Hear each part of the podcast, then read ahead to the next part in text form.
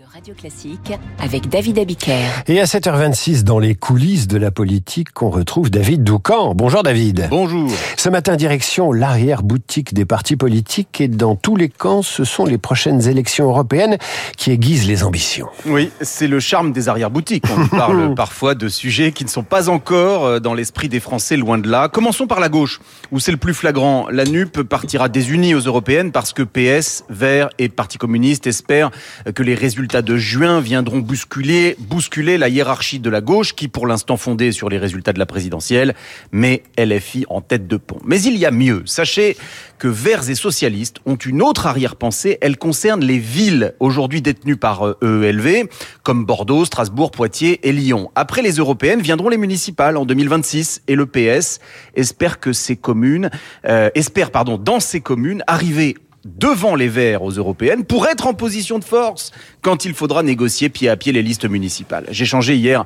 avec un député européen totalement déprimé. Euh, nous sommes le seul pays, me disait-il, où on est capable de faire toute une campagne des européennes sans que personne ne se soucie d'Europe. Euh, ces élections, ce sont juste des primaires, les primaires des municipales, les primaires de la présidentielle. C'est consternant. Fin de citation. Des primaires déprimantes. Primaires également à droite. Oui, avec le match des extrêmes droites, Bardella Maréchal, cela promet une belle mêlée euh, au printemps. Mais chez LR aussi, la pression monte. François-Xavier Bellamy, qui avait euh, plongé son parti dans la crise en 2019 et entraîné euh, la démission de Laurent Wauquiez, fait en ce moment campagne en interne pour être à nouveau désigné tête de liste. Éric Ciotti n'y est pas hostile, faute de mieux, mais beaucoup s'inquiètent parce que en juin prochain, pour LR, ce sera une question de vie ou de mort.